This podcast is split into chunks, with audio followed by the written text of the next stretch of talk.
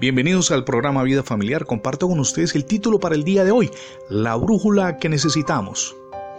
¿Cómo actuar en cada paso difícil de nuestra cotidianidad? Es la pregunta que comparten millones de personas en el mundo entero. Todos coinciden en que necesitamos una brújula que nos defina el norte espiritual hacia el cual debemos dirigirnos. En el siglo XIX, el suizo Karl Elziner, diseñador de equipamiento quirúrgico, trabajó durante años para perfeccionar una navaja. En la actualidad, su navaja multiusos se asocia con la excelencia en hojas con filo y para una variedad de usos. Un modelo, por ejemplo, incluye cuchillo, sierra, tijera, lupa, abrelatas, destornillador, regla, incluso mondadientes, bolígrafo y otros elementos, todo en un solo artículo. Si usted está acampando al aire libre, sin duda esa navaja por sí sola puede hacerle sentir equipado para sobrevivir.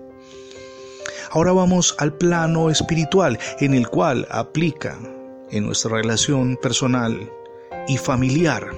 Usted y yo necesitamos algo que nos equipe para sobrevivir diariamente en este mundo pecaminoso. Dios nos ha dado su palabra, una especie de navaja espiritual para el alma, o si lo prefiere así, una brújula, la brújula que necesitamos para que nos marque el norte.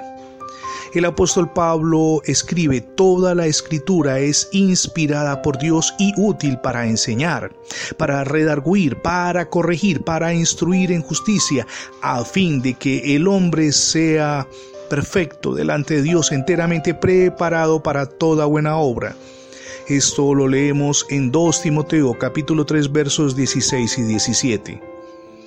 La palabra preparado significa completamente equipado o apto. ¿Cómo nos prepara la Biblia para la travesía de la vida? La Biblia contiene todos los nutrientes necesarios para un alma saludable.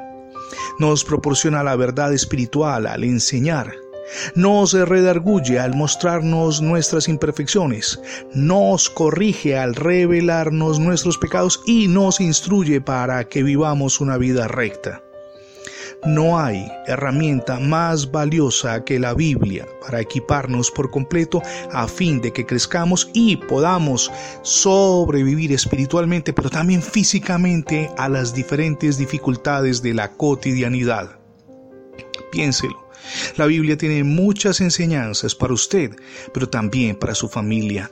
Debe ser fundamental su lectura en casa.